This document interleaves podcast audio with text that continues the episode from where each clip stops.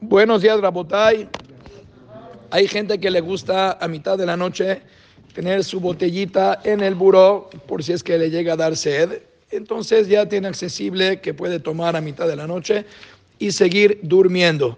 Entonces la pregunta es, ¿qué se tiene que hacer antes de tomar el agua? Porque nosotros en la mañana lo primero que hacemos cuando nos despertamos, el que toma y el que no toma en general, es hacer netilat yadayim, que decir una vez que pasó la noche, las manos tienen cierta impureza, el ruajra, etcétera. Entonces, si no, no es que uno ya se despertó, son las tres y quiero tomar. Entonces, eso también obliga a que la persona haga netilá previo antes de tomar el agua, o no, es una molestia a final de cuentas en lo que te paras. La si uno tiene que ir al baño, fue al baño. Pero aquí no, solamente quiere decir shakol para tomar el agua.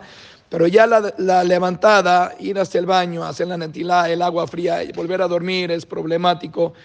¿Qué se hace en ese caso? Entonces, la cosa es así. Si hablamos para el Ruach ese espíritu de la noche que se apodera de la persona, no está claro, como siempre hay dudas en cosas que son tan místicas, qué exactamente es cuando se apodera de uno este espíritu de impureza, si es cuando la persona ya terminó de dormir y cuando te paras a las seis, cada quien a su hora, ahí es cuando, ¡pum!, agarra el espíritu, pero si es a la mitad de la noche, a lo mejor todavía no alcanzó de hacer su efecto, y hay quien dice que eso hoy en día tampoco no aplica. Entonces tenemos varias eh, lógicas para decir que si es la mitad de la noche, no sospechemos que la persona tiene ruajra, porque a lo mejor no ha terminado la noche, como les digo. Por otro lado, ¿qué vas a sospechar? Que a lo mejor te tocaste la pierna, te tocaste la axila o el pecho o algún lugar que son los que contienen los milmules de ah, estas partículas de sudor o de suciedad.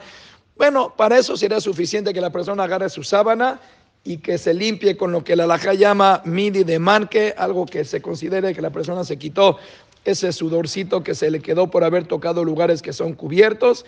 Y si la persona se duerme así con pijama, manga larga, pantalón, pues ahí pues no tienes dónde meter la mano porque estás todo cubierto. Pero en el peor de los casos, que la persona se haya tocado algo, no es necesario, no queremos quitarle el sueño a nadie que no se levante a hacer netilá. La persona puede tomar su botellita, que obvio, que está en el buró, suficiente que se, que se frote las manos con la sábana, que diga shakol, que se tome su agua, que diga nefashot y que tenga una segunda fase con felices sueños.